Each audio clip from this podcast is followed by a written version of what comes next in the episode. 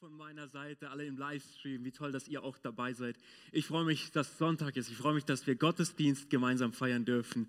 Vielen Dank, ihr Lieben, für all die Gratulation, für all die Wertschätzung und Liebe, die ich hier erfahren darf. Liebe Ecclesia-Kirche, ihr seid der Hammer. Ich liebe es, hier zu sein. Es ist so großartig, dass wir einander haben, gemeinsam Gott nachfolgen dürfen. Es ist so, so stark. Ich darf die Predigt halten und das freut mich immer total. Und ähm, ich will dir mal den Titel meiner Predigt für heute Morgen verraten. Er heißt Die Frage nach dem Fasten. Die Frage nach dem Fasten. Bevor wir zu dem Text kommen, den wir gleich lesen werden und der auch Grundlage der Predigt sein wird, möchte ich uns die Vorgeschichte dieses Textes einfach mal ganz kurz in eigenen Worten sagen. Die Geschichte handelt von der Berufung des Matthäus, auch Levi genannt. Es findet eine große Feier statt und Schriftgelehrte und Pharisäer, die waren nur so am Rande dabei.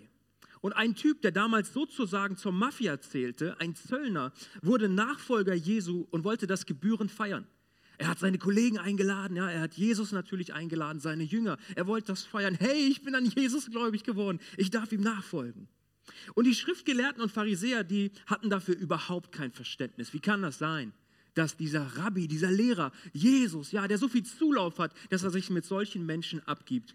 Und sie kommen zu seinen Jüngern und sie fragen seine Jünger, wie könnt ihr nur mit diesem Abschaum essen und trinken? Jesus hat diese Frage wohl mitbekommen, dass sie so, die schriftgelehrten Pharisäer, Zaungäste waren und irgendwie, ja, nicht happy darüber waren, was da gerade passiert ist. Und Jesus bekam die Frage mit und er, er antwortete ihnen mit diesen berühmten Worten, nicht die Gesunden brauchen den Arzt, sondern die Kranken. Logisch, oder? Und er sagt, ich bin gekommen, um Sünder zur Umkehr von ihren Sünden zu rufen und nicht, um meine Zeit mit denen zu verbringen, die sich schon für gut genug halten. Nicht die Gesunden brauchen den Arzt, sondern die Kranken. Und dann im Anschluss geht dieses Gespräch weiter. Es entwickelt sich etwas. Und genau das möchte ich mit uns lesen heute Morgen in Lukas 5, 33 bis 39. Die führenden Männer des Judentums kritisierten Jesus, weil seine Jünger aßen und tranken, statt zu fasten.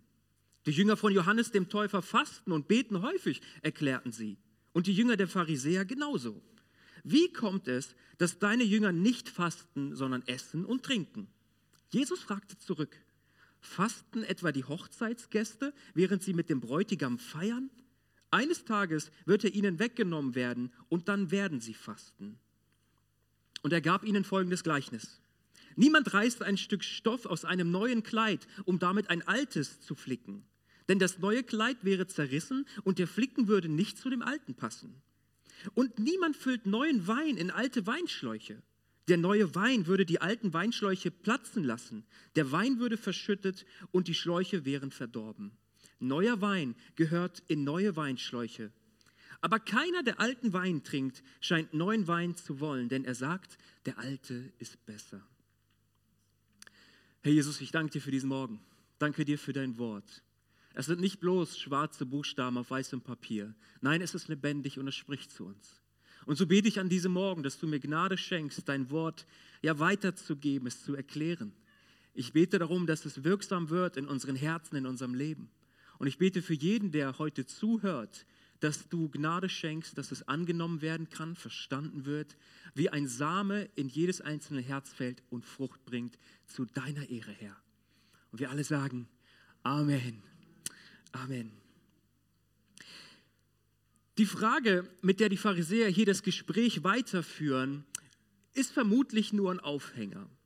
Ihnen geht es, glaube ich, nur bedingt um die Frage nach dem Fasten Vielmehr, und das sehen wir oft in der Bibel, möchten sie wieder eine Gelegenheit finden, um Jesus einen Vorwurf zu machen.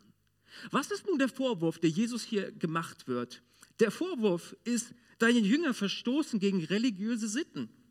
Bei euch ist Partystimmung und dazu auch noch mit Sündern. In deinem Jüngerkreis ist die Stimmung ein wenig zu locker, Jesus. Religion ist schließlich eine ernste Sache.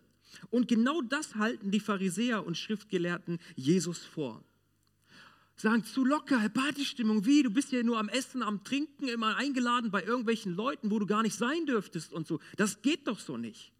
Und dabei beruft sie sich nicht bloß auf ihre eigene Ernsthaftigkeit in der Religionsausübung, sondern sie erwähnen auch Johannes den Täufer.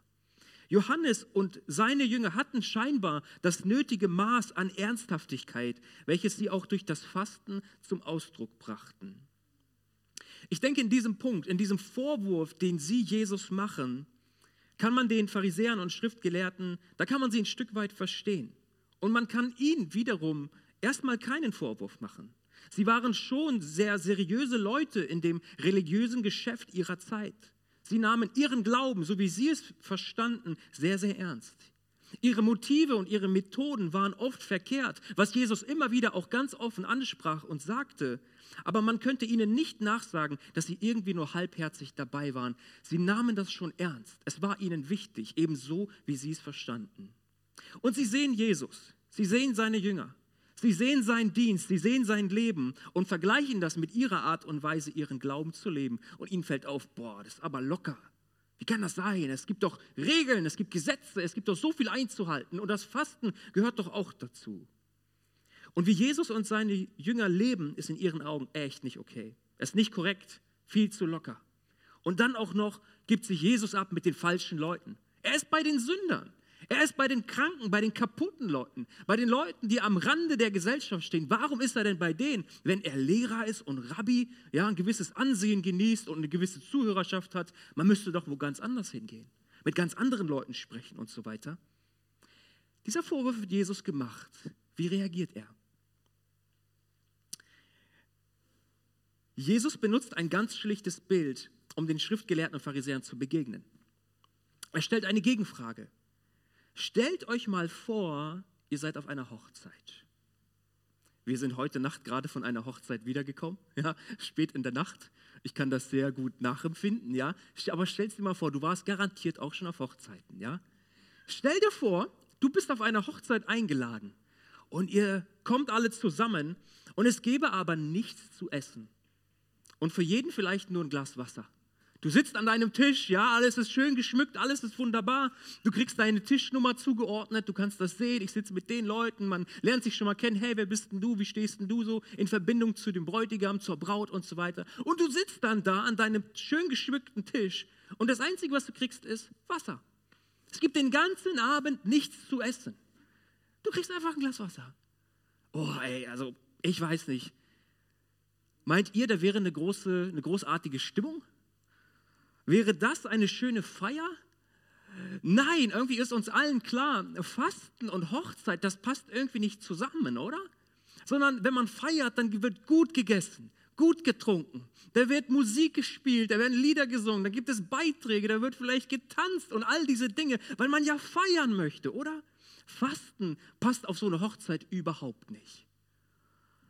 Und das leuchtet ja jedem ein und ich glaube auch den Schriftgelehrten und Pharisäern. Jesus macht es so, so simpel, gebraucht dieses Bild, um ihnen etwas deutlich zu machen.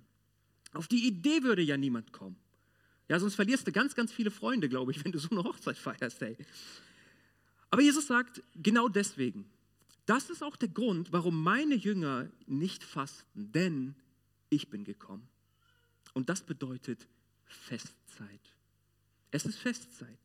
Und wenn Festzeit ist, dann wird nicht gefastet, sondern es wird sich gefreut, gut gegessen, getrunken, getanzt, es wird Party gemacht, es gibt tolle Stimmung, es ist aufregend, es ist toll, es gibt Grund zur Freude. Jesus kam in diese Welt und damit begann das Fest der Freude. Die Botschaft von Jesus ist die Einladung zu diesem großen Fest der Freude. Er ruft uns in die Gemeinschaft mit Gott zurück zum Schöpfer. Erlösung, Hoffnung, Versöhnung, Friede mit Gott soll in unser Leben kommen. Das gibt Grund zu wahrer Feststimmung und das ist Ausdruck göttlicher Freude. Das ist das, was Jesus sagt. Ich bin gekommen. Der Bräutigam ist noch auf der Feier. Es ist Festzeit. Es ist nicht Zeit zu fasten. Es ist Zeit, sich zu freuen. Und mit seinen Worten, die wir eben gelesen haben, macht Jesus aber auch eine klare Andeutung. Schon in diesem Moment weiß Jesus, welchen Weg er zu gehen hat nämlich den Weg ans Kreuz. Der Bräutigam muss die Hochzeitsfeier irgendwann verlassen. Dann, wenn die Hochzeit vorüber ist und alle Gäste gegangen sind, beginnt wieder das alltägliche Leben. So schön Hochzeiten auch sind, sie kommen irgendwann an ein Ende, oder? Dann sind alle müde und KO und dann ist es spät in der Nacht, jeder fährt nach Hause und dann verflüchtigt sich alles. Jeder geht so wieder in sein Leben zurück, nachdem so gefeiert wurde. Und so auch der Bräutigam. Und für die Jünger verändert sich auch etwas sehr gravierend. Sie haben Jesus ab diesem Zeitpunkt nicht mehr direkt vor Augen. Sie verbringen nicht mehr Tag für Tag ihre Zeit mit ihm. Sie sehen ihn nicht mehr und hören ihn nicht mehr auf die Weise, wie sie es gewohnt waren. Für sie beginnt eine Zeit, in der es sich darauf einzustellen gilt, selbstständig und nicht mehr eins zu eins, ganz nah physisch an der Seite Jesu zu sein und ihr Leben, ihr Glauben zu leben. Und genau dann, genau dann, wenn die Hochzeit vorüber ist und der Bräutigam nicht mehr da ist, dann ist auch die Zeit gekommen, wieder zu fasten und Gott auf diese besondere Weise zu suchen. Hier kommt eine wichtige Information für uns alle. Heute leben wir in genau dieser Zeit. Heute leben wir in genau dieser Zeit, in der Zeit, in der der Bräutigam die Hochzeit verlassen hat. Wir haben dafür sogar einen gesetzlichen Feiertag, Christi Himmelfahrt. Jesus verließ diese Erde, nachdem er gestorben und auferstanden ist, den Tod besiegt hat, ein für alle Mal, hat er diese Erde verlassen, ist zum Vater aufgestiegen. Und die Bibel sagt uns, er befindet sich zur Rechten Gottes des Vaters. Der Bräutigam hat die Hochzeit verlassen. Und nun warten wir darauf, dass er wiederkommt, um seine Braut zu sich zu holen. Das ist die Kirche Jesu. Diese Bilder gebraucht die Bibel dafür. Und das bedeutet etwas für uns. Jesus sagte, ich bin gekommen, es ist Festzeit, deswegen fasten meine Jünger jetzt nicht. Ihr werft uns vor, wir sind zu locker und so weiter, aber er erklärt ihnen so ein bisschen den Ablauf. Und das bedeutet aber für uns, wir leben in der Zeit, von der Jesus sagte, es wird aber die Zeit kommen, dann werden sie fasten. Spannend, oder? Jesus sagt hier an dieser Stelle, er hätte es ja anders formulieren können. Er hätte sagen können, dann fände ich es ganz gut, wenn sie fasten würden dann wäre es nett, wenn sie fasten würden, dann wäre das eine super Übung, wenn sie fasten würden. Nee, nee, nee, er sagt, wenn ich gegangen bin, dann werden sie fasten. Und diese Zeit ist jetzt. Ich will mal fragen, hast du schon mal gefastet? Irgendjemand? Irgendeine ehrliche, hey, Halleluja, Ecclesia, Alter, Hammer. Und was ich meine, ist nicht dieses Heilfasten, okay? Das muss ich vielleicht dazu sagen. Nicht ein Fasten, wo es nur darum geht, dass deine Zellen sich regenerieren und so weiter und so fort, dass du gesundheitlich es dir irgendwie besser geht und so, sondern ein, ein geistliches Fasten, okay? Ein Fasten, wie es uns die Bibel erklärt, ein, ein, wo man sich enthält, wo man auf etwas verzichtet für einen geistlichen Zweck. Die Definition werden wir uns gleich nochmal angucken. Fasten ist so ein Thema, ich weiß nicht, das äh, hat auch bei mir sehr, sehr lange gedauert, bis ich mich selbst irgendwann mal damit beschäftigt habe. Du kannst in der Bibel über vieles mal drüber lesen, drüber lesen, drüber lesen. Ganz oft muss man aber mal die so Stoppschilder erkennen. Halt, damit sollte ich mich mal auseinandersetzen. Damit, ich sollte mich mal selbst fragen, betrifft mich das? Wie kann ich das umsetzen in meinem Leben? Wenn du es noch nie gemacht hast oder vielleicht auch schon länger nicht mehr, dann hör jetzt gut zu, weil es etwas sehr, sehr Wichtiges ist. Ich möchte mit uns mal gemeinsam hineinspringen, nur in groben Zügen, in die Bergpredigt. Im Matthäus-Evangelium wird uns davon auch berichtet. In der Bergpredigt setzt sich Jesus vor einer riesigen Menschenmenge hin. Er war umgeben von vielen, vielen Leuten und er nimmt die Haltung eines Lehrers ein. Er setzte sich. Und er nimmt die Haltung eines Lehrers ein, der seine Nachfolger unterrichten, ihnen also etwas beibringen möchte. Er, er zeigt damit, Leute, jetzt müsst ihr zuhören. Das ist ganz wichtig, das ist entscheidend. Jetzt kommt Lehre, Lehre für euer Leben. Das ist wichtig, dass ihr das versteht. Und drei wichtige Punkte möchte ich einfach mal herausgreifen. Es gäbe so, so viel mehr zu sagen.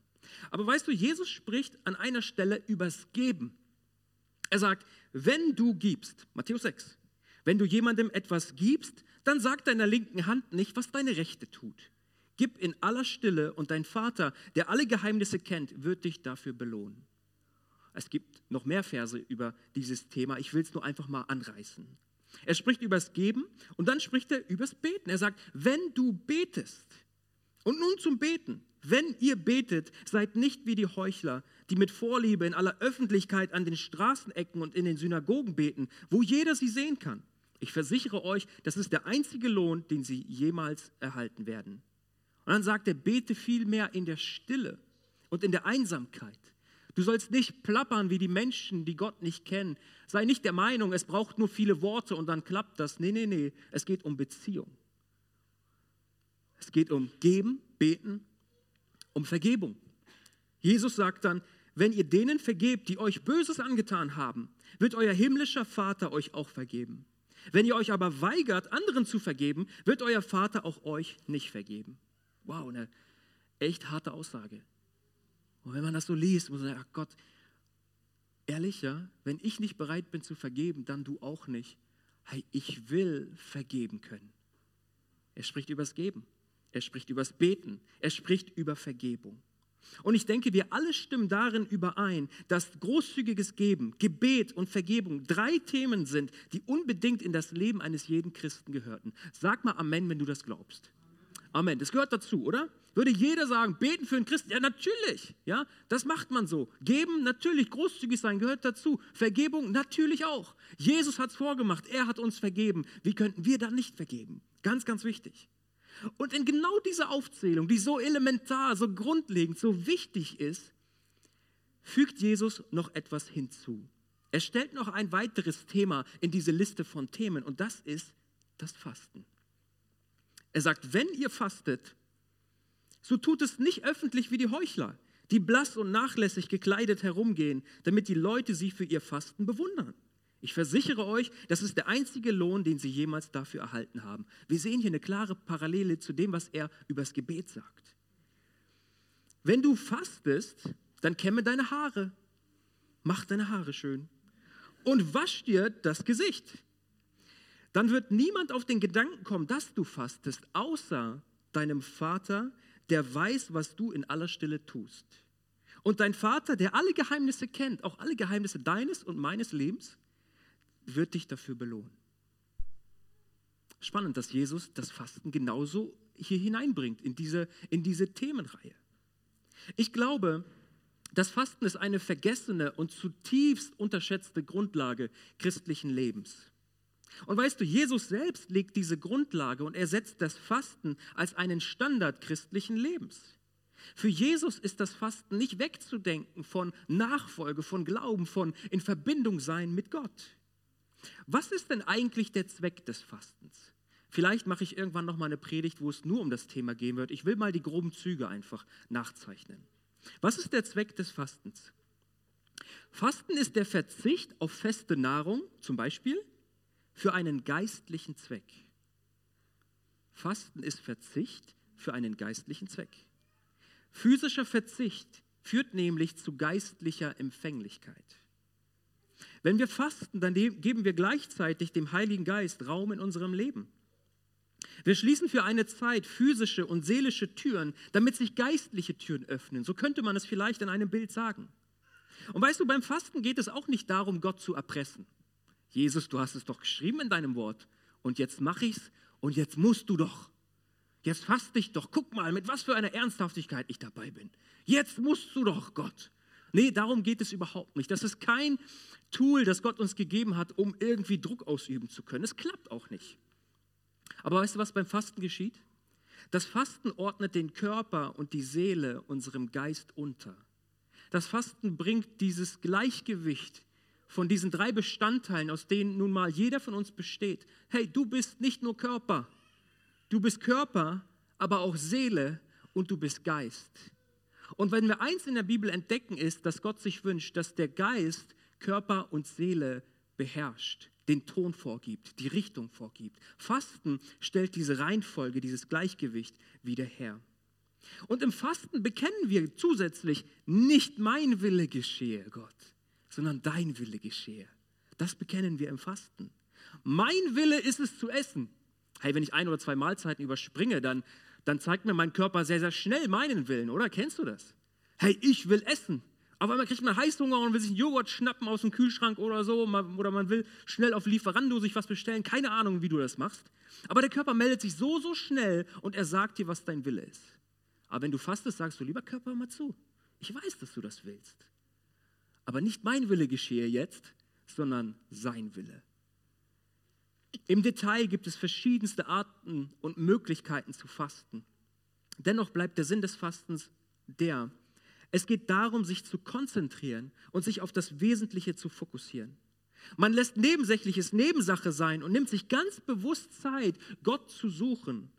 Man schafft Raum in seinem Terminkalender, um sich im Verzicht und betend auf Gott neu auszurichten. Hey, ich habe die Kraft und die Wirkung vom Fasten erlebt. Ich, könnte jetzt, ich kann jetzt nicht hier vorne stehen und sagen, ich bin der große Faster, ja, wie sagt man das, ja, dass ich so viel am Fasten wäre. Aber in der Auseinandersetzung neu mit dem Wort Gottes bin ich ermutigt, es wieder neu und mehr zu machen. Aber in den Zeiten, wo ich gefastet habe, vielleicht mal fünf Tage am Stück, vielleicht mal drei, wie auch immer, wie es eben klappt, merke ich, dass da etwas entsteht mit der Zeit. Der Körper hat Hunger, natürlich, und er schreit und man quält sich auch ein bisschen. Das gehört dazu. Daneben, dass das unglaublich gesund ist für unseren Körper, geschieht aber geistlich sehr, sehr viel. Wir werden empfänglich. Wir werden, unsere Antennen werden neu ausgerichtet. Gott, wo ist dein Signal? Wo sprichst du in mein Leben hinein? Der Geist Gottes kriegt Raum in unserem Herzen. Da liegt eine Kraft drinne. Liebe Ecclesia Göttingen, lass uns das nicht unterschätzen. Sei ermutigt, auch mal zu fasten. Finde eine Zeit, wann du das machen möchtest und mach es auf eine Art und Weise, wie es zu dir und zu deinem Leben passt und wie es für dich auch gesundheitlich überhaupt möglich ist. Und diesen Satz will ich euch noch sagen zur Ermutigung. Wenn du etwas erleben möchtest, was du noch nie erlebt hast, dann solltest du auch etwas tun, was du noch nie getan hast. Stimmt das? Ja? Manchmal ist das der Fall, oder? Ganz ehrlich, wenn du geistlich gesprochen in deinem Glauben merkst, da ist irgendwie Stillstand, ich komme nicht voran, immer wieder drehe ich mich im Kreis so, aber ich würde gerne einen nächsten Schritt mit Gott gehen. Ich würde gerne vielleicht Klarheit bekommen in der Frage der Taufe, in der Frage des Glaubens, in der Frage der Mitarbeit und so weiter. Ich will irgendwie, aber ich, ich komme da nicht raus alleine. Meine Güte. Immer wieder nehme ich es mir vor am Sonntag, hebe meine Hände und lobe den Herrn, aber am Montag ist alles wieder verflogen, ja? Vielleicht solltest du etwas tun, was du vorher noch nie getan hast. Und vielleicht kann es heute sein, in der nächsten Zeit sein, dass du sagst, Gott, wenn es stimmt, dass im Fasten eine Kraft liegt, hey, dann will ich es probieren. Dann will ich mir die Zeit nehmen, Gott, und ich möchte mit dir meine nächsten Schritte gehen. Wenn du etwas erleben möchtest, was du noch nie erlebt hast, dann solltest du auch etwas tun, was du noch nie getan hast. Und eine Gelegenheit, dafür möchte ich mal ganz kurz Werbung machen. Vom 5.9. bis 11.9., das ist die erste volle Septemberwoche. Du hast jetzt die Erlaubnis, dein Handy mal rauszuholen und dir das in den Terminkalender einzutragen, okay? Ja, wenn du möchtest. Die erste volle Septemberwoche werden wir sieben Tage lang gemeinsam beten. Sieben Tage des Gebets und des Fastens. Jeden Morgen werden wir uns per Zoom gemeinsam treffen, von 6.30 Uhr bis 7 Uhr, wollen gemeinsam beten, ja? Und in dieser Woche, in dieser Zeit, wie wäre es, wenn du sagst, ich schnapp mir da mal einen Tag oder zwei oder drei oder vielleicht, wenn du richtig krass bist, die ganze Woche, ja? Und du sagst, ich probiere es aus. Gott, wenn dein Wort das sagt, dann will ich es tun und dann will ich erleben, wie ich geistlich ausgerüstet und zugerüstet und empfänglich werde für das, was du hast. Sieben Tage des Gebets, Trag es dir ein, sei dabei, stell den Wecker etwas früher, wenn es dir möglich ist, und lass uns gemeinsam beten. Jetzt kehren wir mal ganz kurz zurück zur Geschichte. Seid ihr noch mit mir? Ihr seid noch mit mir. Okay, das ist gut. Okay, Jesus wird der Vorwurf gemacht. Jesus antwortet mit dem Bild der Hochzeit und er sagt, wenn aber der Bräutigam die Hochzeit verlässt, die Hochzeit vorüber ist, dann werden sie fasten. Und in genau dieser Zeit leben wir jetzt. Und zur Antwort Jesu gehören jetzt auch noch zwei Gleichnisse, zwei Bilder, die er gebraucht, die zu seiner Antwort gehören. Jesus fährt fort und erzählt im Zuge seiner Antwort an die Pharisäer und Schriftgelehrten zwei kurze Gleichnisse. Und die Aussage des ersten Gleichnisses ist, keine Flickerei bitte. Ihr erinnert euch, wir haben es gelesen. Ja? Und ich meine, diese Aussage ist auf Jesus hinzudeuten. Denn weißt du, etwas an Jesus findet bestimmt jeder gut, oder? Etwas passt jedem. Es gibt verschiedenste Ansichten darüber, wer Jesus denn gewesen sein soll. Ein, ein prominenter, frommer Jude, ein weiser Gelehrter, ein Reformprophet oder gar ein Freiheitskämpfer. Ja, wenn man so an die Tempelsäuberung denkt, ne, wo Jesus da im heiligen Zorn mal durchgerauscht ist. Irgendwas findet jeder an Jesus gut. Etwas passt jedem. Und da sagt Jesus, das macht man doch nicht. Man nimmt doch nicht ein neues Kleidungsstück das neu ist, gekauft. Man schneidet etwas dort heraus, um ein altes Kleidungsstück damit zu flicken. Hey, wer von euch würde das tun? Ja, niemand würde das tun, ist doch klar. So, man macht doch kein neues Kleidungsstück kaputt, um ein altes damit zu flicken. Dann ist das Neue im Eimer und das Alte genauso und sieht dazu auch noch irgendwie doof aus. Mit Jesus kam eine neue Botschaft und eine neue Kraft, eine neue Bewegung, eine neue Dynamik. Und diese neue Botschaft, sagt Jesus, nimmt man entweder als Ganzes an oder gar nicht. Denn geflickt ist sie wertlos. Ganz oder gar nicht, bitte nicht flicken. Jesus wird dir in Liebe begegnen, er wird es aber auch mit Wahrheit tun. Und Wahrheit tut manchmal weh. Jesus schenkt dir alles, aber gleichzeitig fordert er dich auch auf, alles zu verlassen. Jesus wird dich ermutigen, aber es gehört auch dazu, dass er dich ermahnen wird. Er segnet dich mit allem himmlischen Segen und fordert dich gleichzeitig auf, dein Kreuz auf dich zu nehmen. Ganz oder gar nicht, bitte nicht flicken. Und dann ist Jesus noch ein anderer Aspekt im Gespräch mit den Schriftgelehrten und Pharisäern wichtig. Und er spricht von neuem Wein und alten Schläuchen. Neuen, das heißt frischen Wein, füllt man nicht in alte, in bereits porös gewordene Schläuche, weil der Vorgang des Gärens eine Kraft auf diese Schläuche ausübte und diese dann kaputt gehen würden. Heute wird Wein in Flaschen abgefüllt oder schrecklicherweise auch in Tetrapacks, ja. Und beides scheint dieses Problem mit den Weinschläuchen zu lösen, ja. Das kann sich da ausdehnen, das ist kein Problem. Aber mit Weinschläuchen war das nicht möglich. Wenn aber so ein Schlauch kaputt ging, ging beides verloren. Der Schlauch und dazu noch der Wein, er wurde verschüttet. Was ist zu tun und was ist die geistliche Bedeutung dieses Bildes? So wie neuer Wein in neue, äh, neue Schläuche braucht, weil der Wein Kraft entfaltet, so ist auch das Geschenk Gottes eine Kraft, die unser Leben neu macht und verändert. Und diese Kraft Gottes wird uns nicht gut tun, wenn wir nicht bereit sind, so ein flexibler neuer Schlauch zu sein und uns den Formungsprozessen Gottes zu unterstellen. Wenn Gott in dein Leben kommt und anfängt zu wirken in seiner Kraft, anfängt aufzuräumen in deinem Leben, in das Chaos deines Lebens hineinkommt und sagt, hey mein Lieber, wie wunderbar, dass du mein Kind bist, ich liebe dich, du bist angenommen, aber jetzt lass mal Ordnung schaffen. Dinge, die dich zurückhalten, Dinge, die dich niedermachen, Dinge, die dich zurückziehen. Ich will dir helfen, da durchzugehen. Und diese Prozesse dehnen uns. Sie stretchen uns. Da braucht es oft ein Umdenken. Da braucht es oft einen neuen Blick auf, auf unser Leben, auf das Leben von anderen, auf ethische Themen und so weiter. Und das Ganze macht was mit uns, das arbeitet. Da, da zieht die Kraft Gottes an unserem Leben und da zieht auch noch die Vergangenheit an unserem Leben. Da ist so ein Hin- und Hergerissen sein und das muss man aushalten können.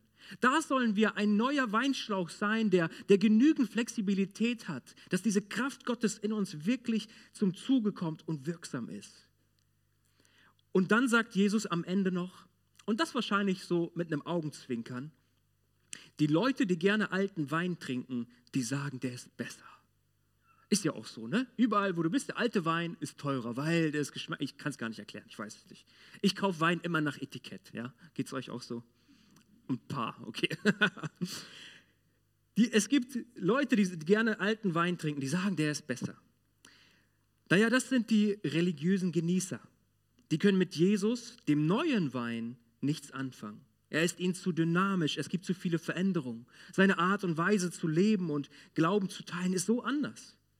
Die Pharisäer und die Johannesjünger wollen die alte Form der religiösen äh, Frömmigkeit nicht aufgeben, weil sie sich darin wohlfühlten. Und damit sagt Jesus seinen Gegnern indirekt, dass sie im Grunde ihres Herzens kein Verlangen danach haben, das Reich Gottes zu sehen ihn zu verstehen, ihn zu begreifen, warum er Dinge tut, wie er sie tut. Was ist unterm Strich die Absicht Jesu mit dieser ganzen Antwort? Mit diesem Vorwurf, der ihm gemacht wird und der ganzen Geschichte seiner Begegnung mit den Schriftgelehrten und Pharisäern, als sie so Zaungäste waren bei der Feier von Matthäus. Ich will es nur ganz kurz wiederholen. Ich glaube, das Erste, oder um Jesu und, und seine Botschaft zu verstehen und glauben zu können, dürfen wir erstens aus ihr keinen Flickenteppich machen. Ich bitte dich, mach auch du das nicht. Schnapp dir nicht einfach die Kirschen heraus, die dir gefallen irgendwie, sondern weißt du was? Es braucht jedes Wort, das Gott an uns hat. Ob es uns gerade gefällt oder nicht, es ist das Wort Gottes an uns. Lasst uns aus dem Wort Gottes, aus der Bibel keinen Flickenteppich machen, uns Dinge zurechtbiegen, wie wir sie wollen. Nein, wir sollten sie als Ganze nehmen, weil ich glaube, erst dann hat das Wort Gottes auch seine volle Kraft. Zweitens, wir sollten ein neues und brauchbares Gefäß für Gottes Kraft sein, für Gottes Wirklichkeit, die natürlich anfängt, in uns zu arbeiten. Und in diese Prozesse ist jeder von uns hineingenommen, der mit Jesus geht. Und es wird ein Leben lang andauern. Und da braucht es diese Flexibilität. Da braucht es dieses Bewusstsein dafür, ja, es wird in meinem Innern etwas verändern, in meinem Leben etwas verändern. Und drittens, sollten wir den Fokus verlieren, sollten wir Jesus aus dem Blick verlieren, da sagt Jesus, eines Tages wird der Bräutigam die Hochzeit verlassen und dann werden sie fasten. Solltest vielleicht auch du merken, hey, in meiner Zeit, jetzt über den Sommer vielleicht, ich war im Urlaub und wisst ihr, wir alle stehen in der Gefahr, wenn wir Urlaub machen, dass wir auch Urlaub von Gott machen. Weil dann haben wir vielleicht nicht mehr so diese, die Abläufe, wie wir sie sonst haben, wo wir unsere Bibellese, unsere Gebetszeit und so weiter gut einbauen konnten. Ich will dir sagen, du darfst dich neu ausrichten. Egal, ob es jetzt mit der Urlaubszeit zu tun hat oder vielleicht auch schon länger in deinem Leben ist, wo du merkst, hey, Gott, irgendwie, ach, ich drehe mich selbst im Kreis die ganze Zeit. Aber dich habe ich irgendwie aus den Augen verloren. Hier macht Jesus uns ein Angebot. Er gibt uns eine Empfehlung, weil er uns so, so liebt. Er sagt, wenn du mich aus dem Blick verloren hast, richte dich neu aus. Und am besten geht es, wenn du dabei fastest. Ein Angebot, eine Einladung, die Gott uns hier sagt. Mit diesen drei Punkten möchte ich zum Ende kommen, aber mir ist noch ganz, ganz wichtig, dass wir eine Antwort geben auf das, was wir gehört haben. Und um das zu tun, lade ich uns alle mal ein, auch diejenigen, die im Livestream dabei sind. Hey, komm, wir nehmen uns einen Moment der Stille und wir schließen mal gemeinsam unsere Augen.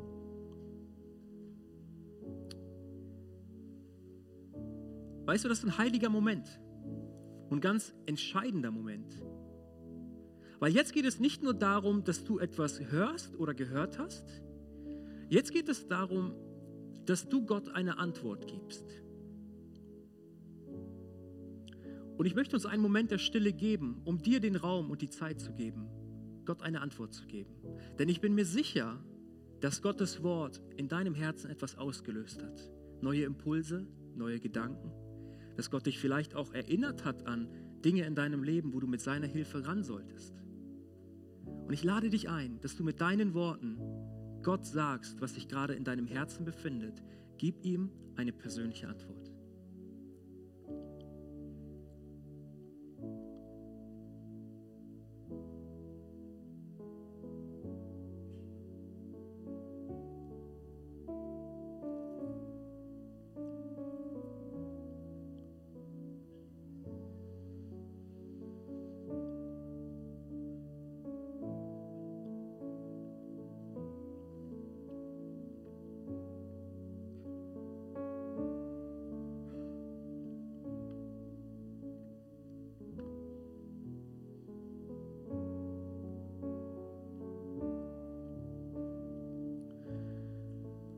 Herr Jesus, ich danke dir dafür, dass du heute Morgen hier bist. Danke, dass dein Wort lebt, lebendig ist und dass, wenn es verkündigt wird, Veränderung bewirkt in unserem Leben. Herr, ich bete für jeden Einzelnen, der meine Stimme gerade hört. Und ich bete für die Gedanken, die jeder gerade in sich bewegt. Für die wunden Punkte, wo du deinen Finger draufgelegt hast. Für die Ausrichtung, Ermutigung, aber auch Ermahnung, die du gegeben hast, Gott. Herr, wir wollen es nicht einfach annehmen und morgen so weitermachen wie gestern, sondern heute wollen wir uns entscheiden, einen nächsten Schritt zu tun. Und so bete ich für jeden Einzelnen hier, der eine Entscheidung trifft, gerade jetzt, dass du ihn segnest in dieser Entscheidung. Und ich möchte eine wichtige Frage stellen. Denn vielleicht sind ja auch Menschen da, die sagen, hey, Pastor Mark, ich bin hier in der Gemeinde, ich bin im Gottesdienst, aber du, wenn ich ehrlich bin, dann gehe ich meinen Weg noch gar nicht mit Gott. Es gab noch nie in meinem Leben so diesen Moment, wo ich gesagt habe, Gott, übernimm das Steuerrad meines Lebens. Ich will dir nachfolgen.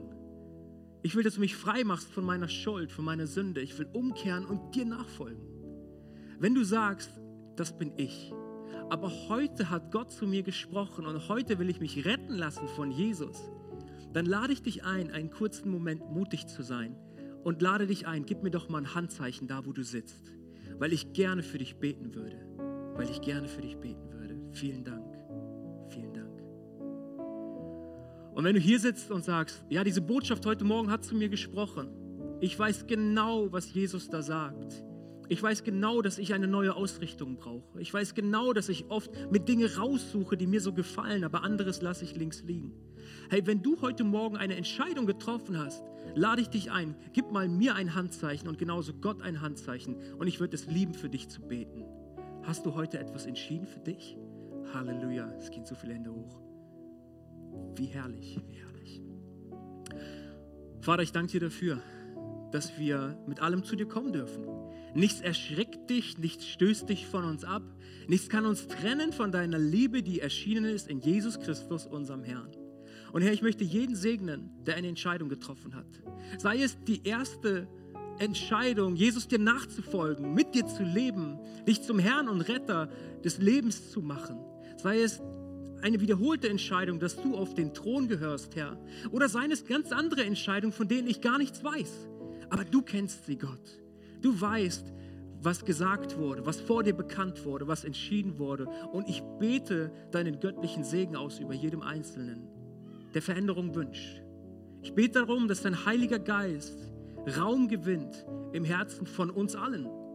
Und wir den Formungsprozessen, die du mit uns gehen möchtest, dass wir uns, denen, dass wir uns dir neu ausliefern dafür, Gott. In deinem wunderbaren Namen bete ich, Jesus. Und wir alle sagen, Amen, Amen, Amen.